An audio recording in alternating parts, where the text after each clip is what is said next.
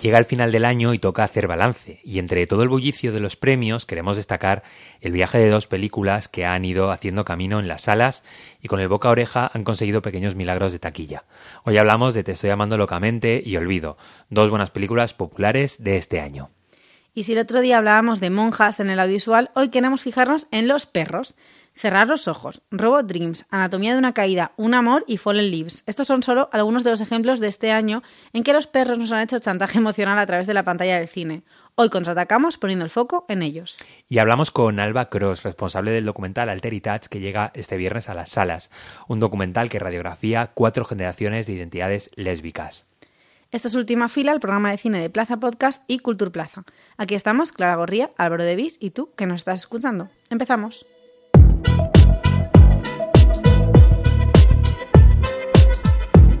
Última fila.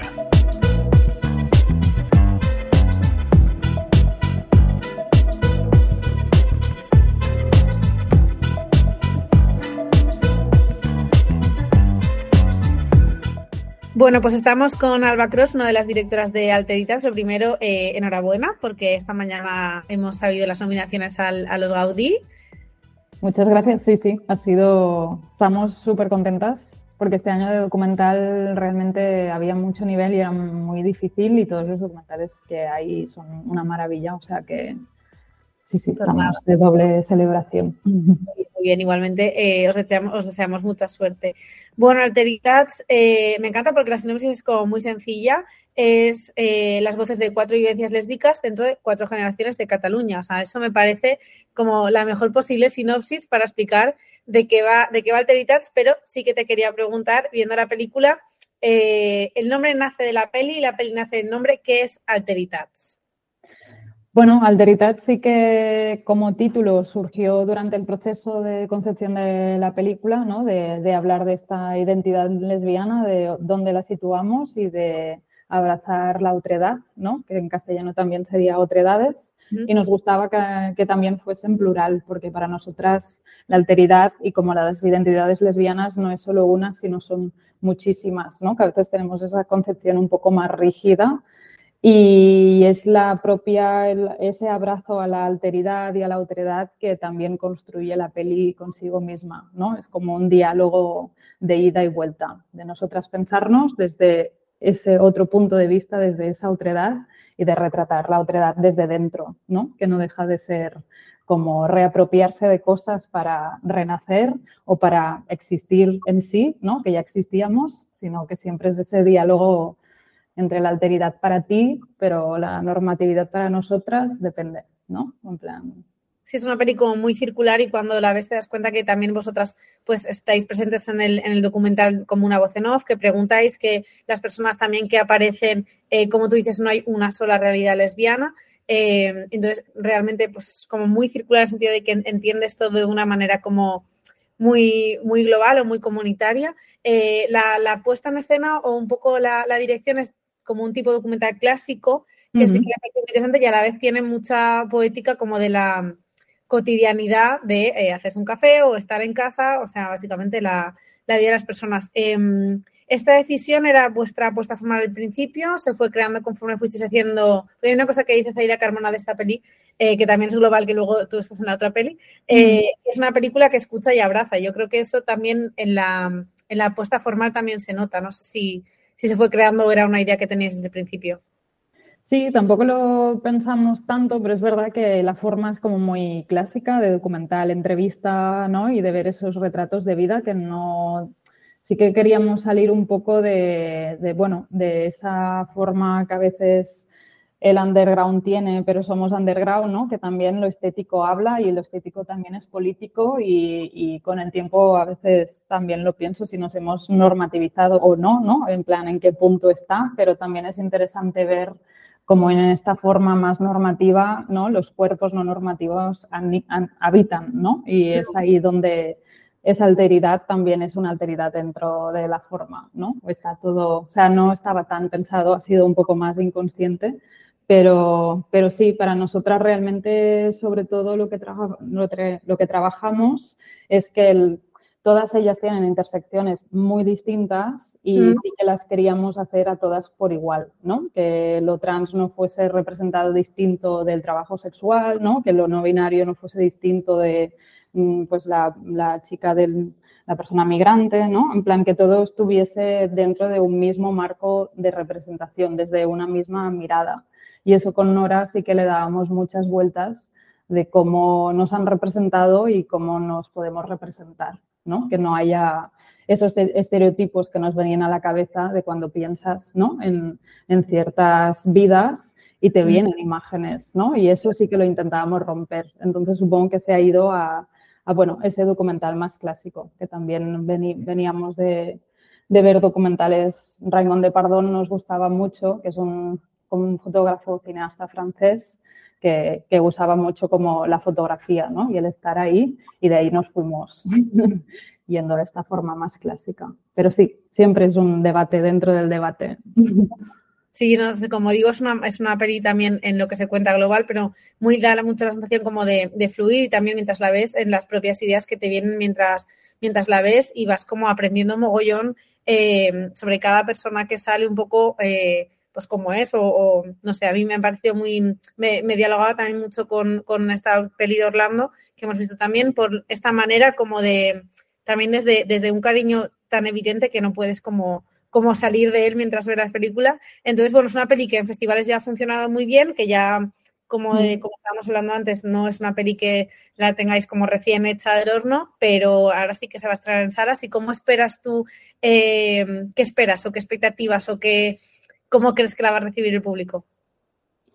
Bueno, para nosotras también es como el público festival, es un público que nos ha dado muchísimo cariño y que ¿no? ha abierto la peli.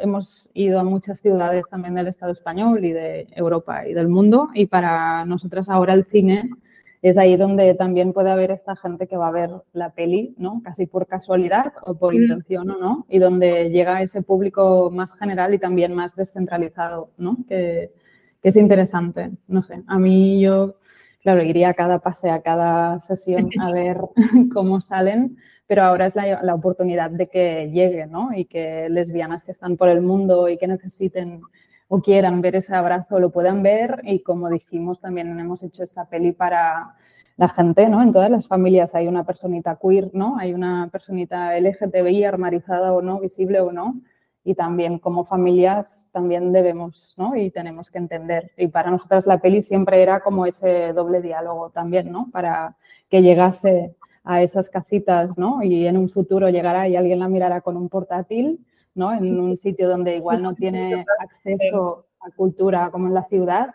Y también está hecha sobre todo para estas personas, pero también para las familias y que la gente salga y diga, ah, wow, tengo más preguntas ahora que antes, ¿no? Pues sí, una película para, compartir mucho y para hablar sobre ella. Y aunque hemos tenido poco tiempo, Alba, pero nada, te, te, agradecemos que hayas podido sacar un ratito y mucha suerte para todo, para los premios y para las salas. Muchísimas gracias a vosotras y a ti.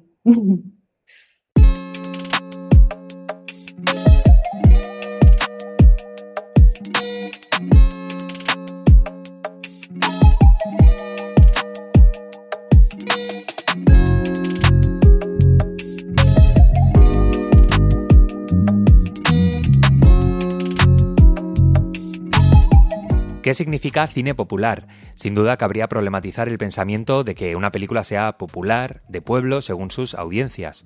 ¿Hace Santiago Segura cine popular? ¿Es Leo Harlem el gran actor del cine popular español?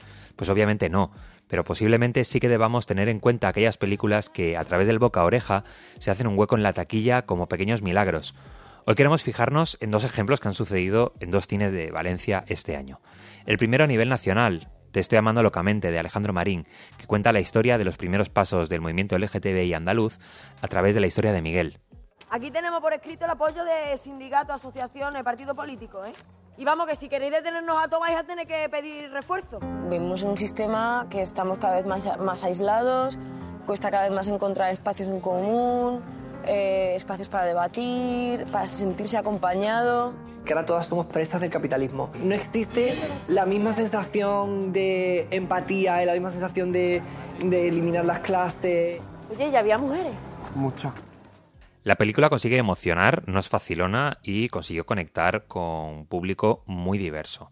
Coproducida por Escándalo Films, Skag Films, Z Studios y la Pepa Films y la ayuda de Canal Sur, cuenta Pau Brunet, que se ha convertido en nuestro analista de taquilla de cabecera que tras 18 semanas desde su estreno, la película había superado los 90.000 espectadores en cines, equivalente a 547.000 euros. Te estoy amando locamente fue un sleeper de la taquilla española que generó el 60% de sus ingresos a partir de la tercera semana. Es decir, que contra la tendencia habitual de que una película haga la mayoría de su recorrido en su estreno y luego se desinfle, Te estoy amando locamente aguantó precisamente por ese boca oreja. En Valencia fue el Cine Elis el que estuvo proyectando esas casi 20 semanas la película con mucho éxito de público, con un reactivo éxito de público. Fue uno de esos milagros que ocurren en el cine independiente con más público de España. Sobre esto queríamos preguntar a Xavi Toy de Z Studios, uno de los productores de la película. Xavi, antes del estreno, ¿qué expectativas o planes teníais con la película y qué dificultades os encontrasteis? Estoy llamando locamente es una ópera prima y por lo tanto pues las óperas primas como bien sabéis eh, son, son películas que no son fáciles de lanzar al, al, al mercado no porque pues eh, no tienen todas son directores o directoras que todavía no tienen la confianza de, la industria y por lo tanto eh, los presupuestos suelen ser un poco más bajos y por lo tanto también el presupuesto de lanzamiento suele ser un poquito más moderado. Eh, en ese sentido, Te estoy llamando locamente era una película muy ambiciosa, pero, pero con un lanzamiento pequeño y éramos muy conscientes desde el principio que teníamos que, eh, sobre todo nuestro objetivo es que por ser una película con temática LGTB, ¿no? no se convirtió en una película de nicho, sin para nada despreciar al nicho, que es el nuestro y nos encanta, pero queríamos que la película llegara mucho más allá. Y eso es algo que trabajamos desde guion.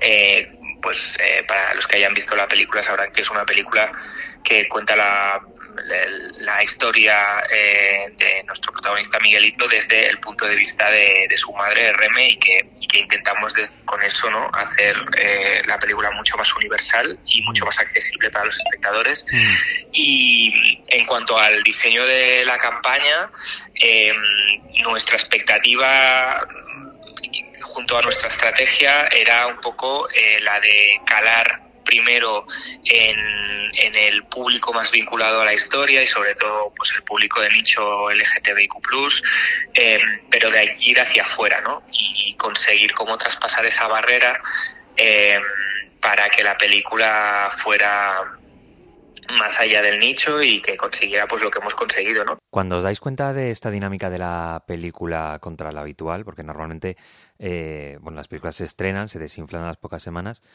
pero en vuestro caso, la tercera semana es crucial para, para manteneros durante tantos meses.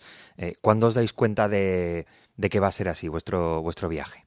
Claro, eh, nosotros eh, desde el principio, eh, con los pases eh, previos que hicimos al estreno, los preestrenos, etcétera, sí que percibimos de forma bastante directa y rápida que la película estaba gustando mucho al público y que la gente salía pues muy emocionada, muy eh, muy comprometida con la película, ¿no? Y salían con un compromiso de, de, de, recomendarla, de querer volver a verla. Entonces eso nos dio muy buenas sensaciones, porque evidentemente pues veíamos que la película podía, podía funcionar.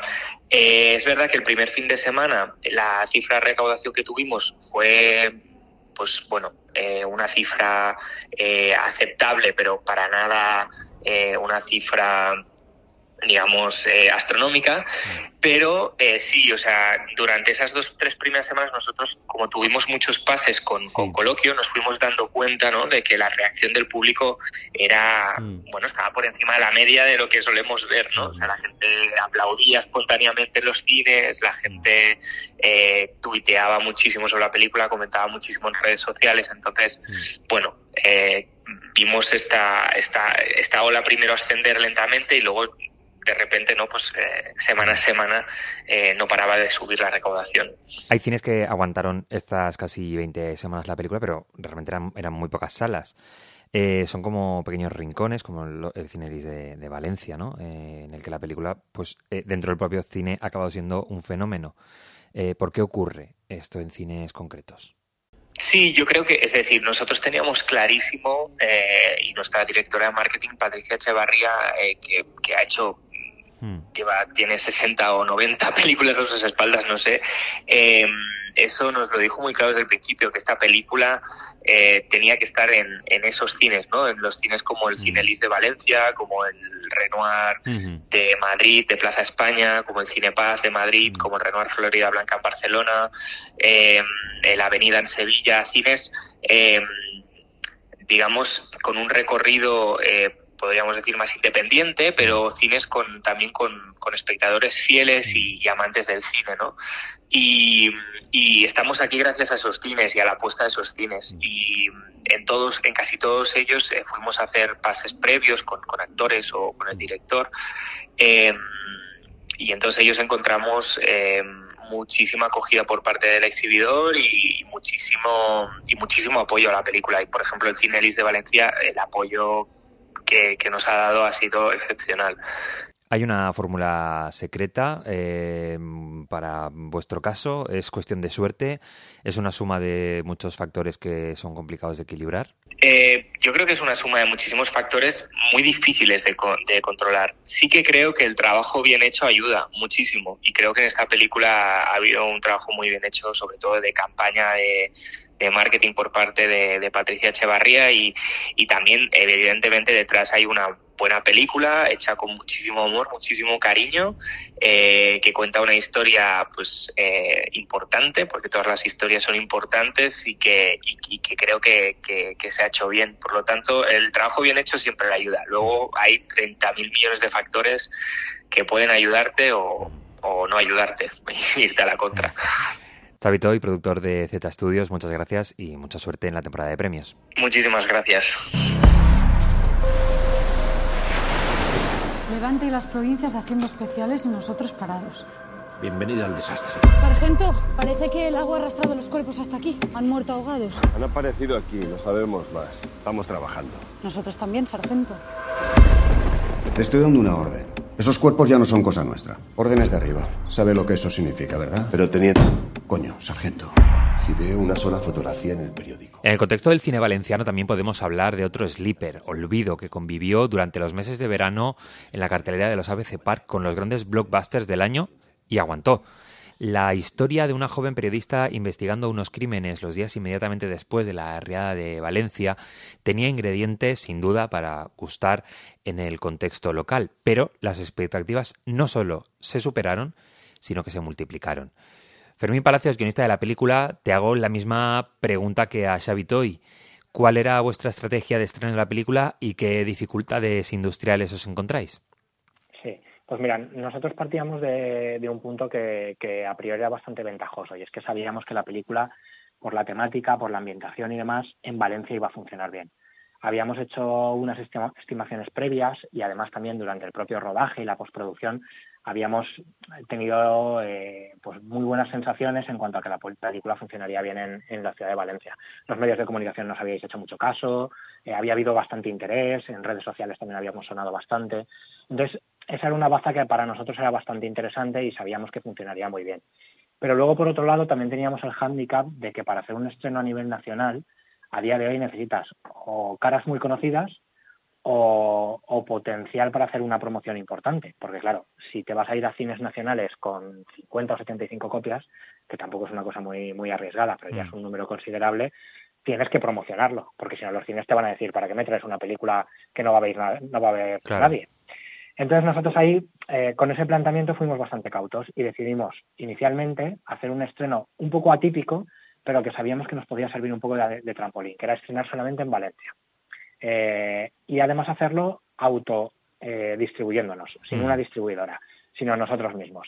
Teníamos la ventaja también de que nosotros en el Festival de Málaga, en el mercado, no en competición, habíamos cerrado un eh, agente de ventas internacionales, con lo cual teníamos el respaldo asegurado, teníamos la garantía de que la película probablemente se pudiese ver también fuera de España. Entonces eso pues nos daba cierto colchón, cierta tranquilidad.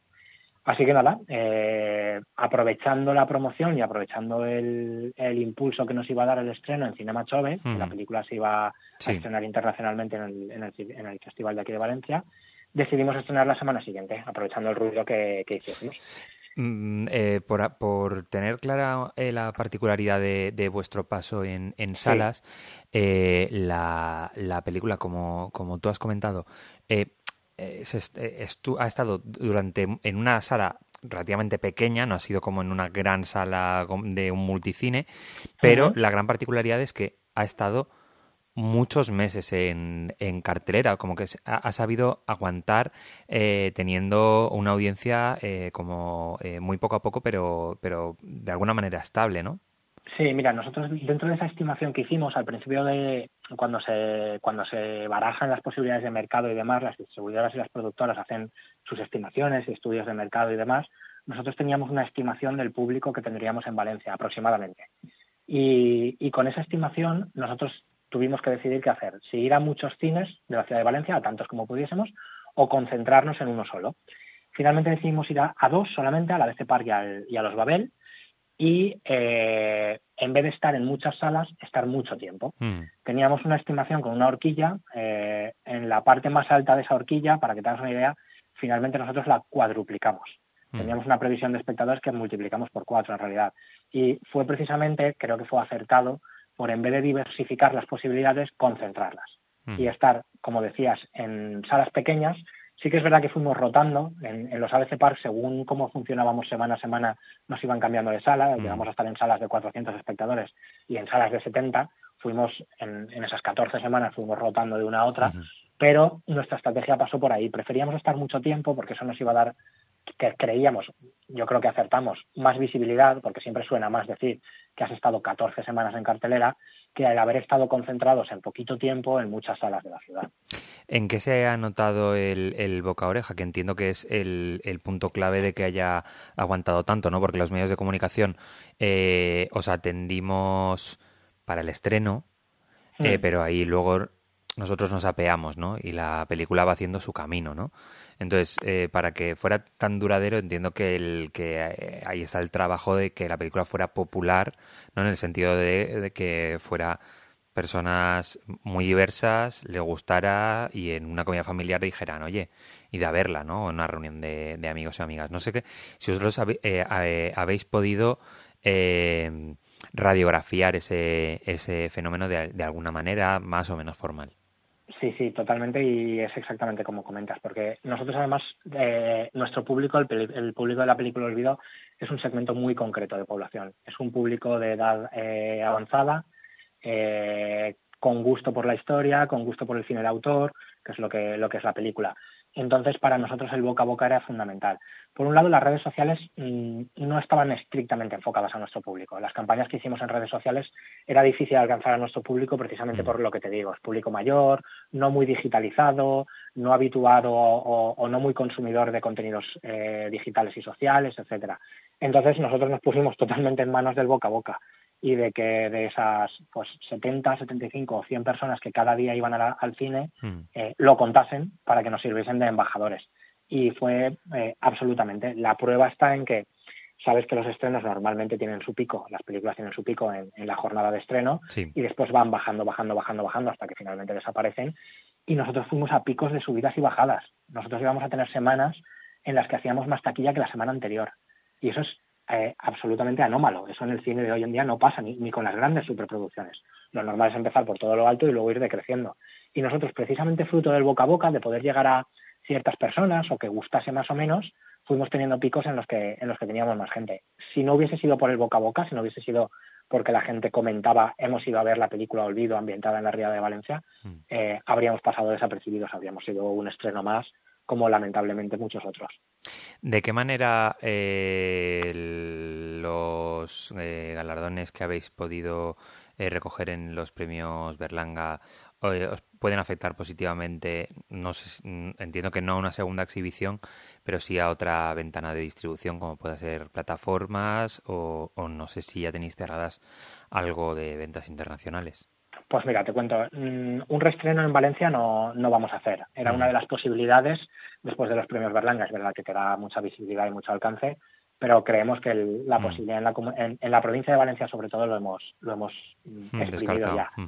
Sí, sí que es verdad que ahora se nos han abierto algunas puertas a distribución nacional, estamos en conversaciones con un par de distribuidoras, esto ya sí que lo haríamos eh, del método a través de la, de la metodología clásica, que es ponernos en manos de una distribuidora. Y luego, por otro lado, esto es ajeno a los premios Berlanga porque era de antes. Nuestra agente de ventas internacionales, como te comentaba, tiene cerrados ya varios países. Mm. Estamos en periodo de negociación y mm. en previsión de terminarlo y demás, pero ya tenemos tres o cuatro países confirmados eh, para ir a teatros, cines. Eh, que eso, eso también es un avance importante, porque muchas veces se logra distribución internacional, pero no necesariamente a cines. Y lo que nosotros estamos cerrando es que sí que sea a salas de cines. Las plataformas, que hoy en día son como una ventana más, eso es como lo último. Esa es la última de las mm. posibilidades. Agotada toda la vía comercial, agotada todas las posibilidades cinematográficas y en salas, entonces ya se acude a las plataformas. Eh, una última pregunta, Fermín. ¿Cómo ha sido el viaje con, con, esta película? ¿no? Porque muchas veces entendemos, cuando hablamos con, con actores, con actrices, con directores, directoras, guionistas, eh, nos cuentan como el momento en el que acaba eh, el rodaje y decir, uff, ya está, ¿no? Pero obviamente no está, porque luego estrenar la película es muy complicada y muchas películas se han quedado en el cajón eh, bien rodadas, ¿no? Entonces, ¿cómo ha sido este, este viaje y este, esta primera incursión en la, en la industria a nivel personal para ti?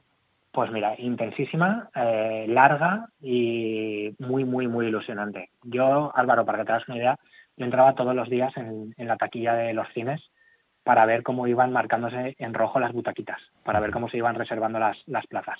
Eh, yo creo que esto ha sido un poco anómalo, porque ha sido mucho tiempo, ha sido todo el verano, hemos estado 14 semanas en, en cartelera y, eso no es algo que suceda muy a menudo con una película de las características de la nuestra, una película independiente, eh, cercana al cine de autor, con un carácter un poco regional y, con estas características tan particulares. Mm. Pero bueno, yo desde luego si esto es lo que significa y esto es lo que es hacer cine, eh, lo quiero repetir muchas veces más, mm. porque es, es, maravilloso, es lo que tú dices.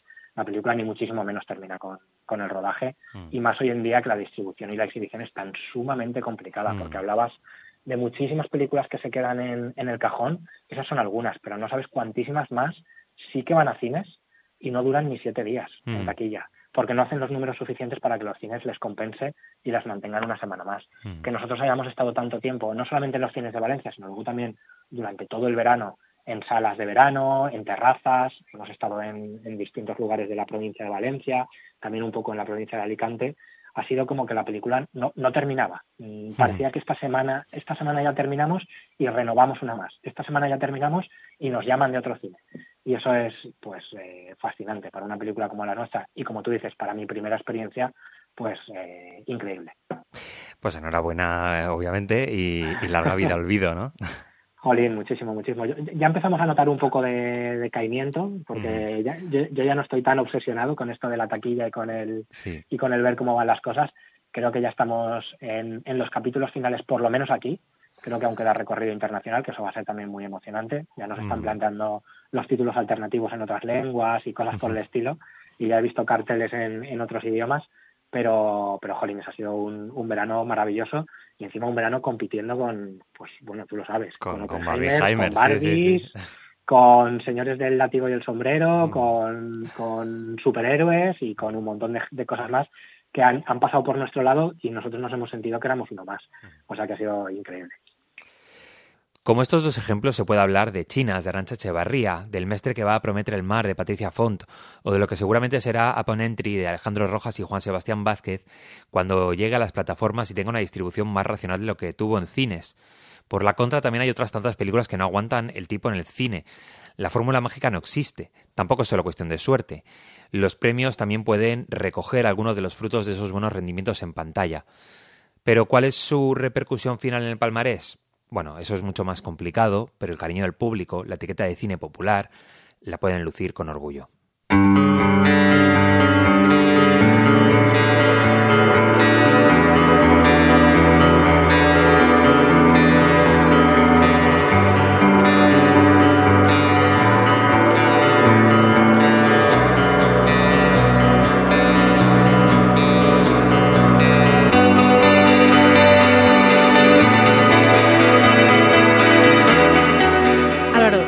Que tengo más ganas estas navidades? O sea, del regalo que me trae mi papá no el personal, que es aquí Kaurismaki. Él siempre trae los valores navideños a las pantallas, la bondad, la solidaridad y los cuidados entre personas. Y más que entre personas, creo que en Fallen Leaves, peli que por cierto se estrena el próximo 27 de diciembre y yo estoy mm, ya mordiéndome las uñas, los perritos creo que también van a tener su importancia, porque si os habéis fijado bien en el cartel, además de los dos protas que están como en un cine, muy mono, con las butacas rojas, o sea, el sueño de cualquier cinéfilo, atrás hay como un perrito, bueno, más bien es una perrita, porque resulta que un día mi amigo Kika Kaurisma que estaba en Portugal y vio una perrita callejera que adoptó y al instante con el nombre de Alma. Entonces, Alma ahora es la protagonista de Fallen Leaves, que en la película se llama Chaplin. Pero es que este no es el único perro protagonista en la pantalla. Haciendo así un repaso rápido, pienso en ese momentazo de cerrar los ojos donde el personaje de Manolo Solo como que vuelve a casa, como que de repente lo encuadramos en su hábitat natural, con sus amigos, no sé qué, vemos como que tiene un perro y no me digáis que nos doy como cierta sensación en plan, menos mal, o sea, que tiene un perro, que tiene ahí como alguien que le acompaña. Y además que luego de repente están ahí como en el barco que están pescando y aparece ese perro con una gorra eh, en un momento que dice no sé lo que estaría pensando, pero que me parece totalmente acertado. Otra peli española de la que además hablamos la semana pasada y que ha triunfado en los premios europeos es Robot Dreams, donde el personaje es un perrito que se siente solo. Y de las cosas que más me gustaron de Robot Dreams es que también como que hacía tiempo que no veía una película de esas con ideas de animador, una idea que le vi una vez decir a Jordi Costa, me gustó mucho, como cosas que solo pueden pasar en el mundo de la animación, como que un muñeco de nieve de repente cobre vida o que un elefante y una elefanta hagan una coreografía de patines en Central Park. También Isabel Coiset, que en los premios europeos ya se ha llevado su premio, hecho su discurso, que ya se ha comentado, no tenemos que comentarlo aquí, y que en su última película, Un Amor, también sale un perro y que encima, bueno, el final yo creo que el perro es importante según mi interpretación de la peli. Este perro que se llama Sieso, eh, como digo, tiene una gran importancia. Es un perro que aparece como lleno de llagas, de costras, se lo dan a la protagonista literalmente con una cuerda eh, y con un carácter, pues bueno, al que debe su nombre de Sieso. Pero que es clave, yo creo, para entender también el personaje de Nat y, como he dicho, el final. En la vida real este perro se llama Flor, que me parece lo más, y además es que es hermafrodita, cosa que Isabel Coiset decidió incluir en el guion de Un Amor, aunque no aparece en el libro, pero me parece un dato como importante para que estuviera. Y por lo que he leído por ahí, em, la verdad que lo he leído en un blog de perros, o sea que no sé, pero creo que es verdad. Eh, se ve que el perro. claro, pero era una entrevista que le hacían a la, a la dueña de Flor, de, de, este perro hermafrodita, y se ve que el perro de Isabel Coiset parece que había muerto como poco tiempo antes de empezar el rodaje, con lo cual, pues este perro se llevó todo el cariño de, de la directora, también de Laia Costa, que que aún no, o sea, que nunca había tenido experiencia previa trabajando con perros y que en rodaje declaró, hubo una escena en la que no tenía que llorar, pero Flor era tan tierna y la escena acompañaba que me dio un ataque de llorera y ahí entendí lo que es la mirada de un perro. Esa transmisión que hay fue muy bonita para mí. La verdad es que es un perro eh, súper adorable, aunque no sea como el más cozy perro. Y finalmente voy con un perrito de premio, que es Messi.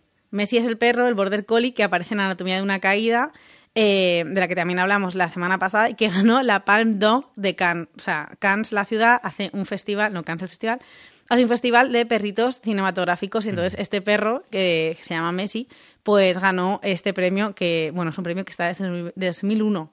Está esto y no lo había hablado nunca. La Palm Dog, claro. Yo no conocía. ¿Tú conocías la Palm Dog? No. Ah, vale, vale, digo, a ver si soy yo, que entre lo de las vacas, Mises de Galicia y esto, no. estaba puesta. Bueno, total, que lo ganó este perro, que la verdad es que en la peli pues lo hace muy bien, porque además que acompaña al, al hijo de la película, que es un matrimonio con un hijo, y el, el marido muere en estas circunstancias, y el hijo es el único que estaba en la casa cuando pasa y tiene como que declarar. Y tiene una discapacidad visual, entonces el perro le acompaña, y además también luego el niño, bueno, hay un momento que el perro también tiene como una importancia clave en, en el juicio. Em, que el perro en la peli se llama Snoop, por cierto, me parece también bastante ideal. Bueno, total, que parece que este año ha sido un buen año para los amantes de los perris en la, en la gran pantalla. Entonces quería también deciros que el próximo domingo 17 a las 12 de la mañana hay eh, en la Plaza Exterior del Bioparque hay un desfile de perros abandonados para fomentar la adopción. O sea que estás buscando un Sieso, un Flor, un Chaplin, un Alma o un Messi, pues ya sabes lo que tienes que hacer. ¿Qué perro te gustaría tener más a ti en casa? De ¿Qué perro me gustaría más tener? Ah, a mí así eso. Mm. O sea, yo siempre... Tú eres Team sí eso. Sí, sí, sí, 100%. Pues eh, nos escuchamos en siete días. Eh, hasta la semana que viene. Adeu.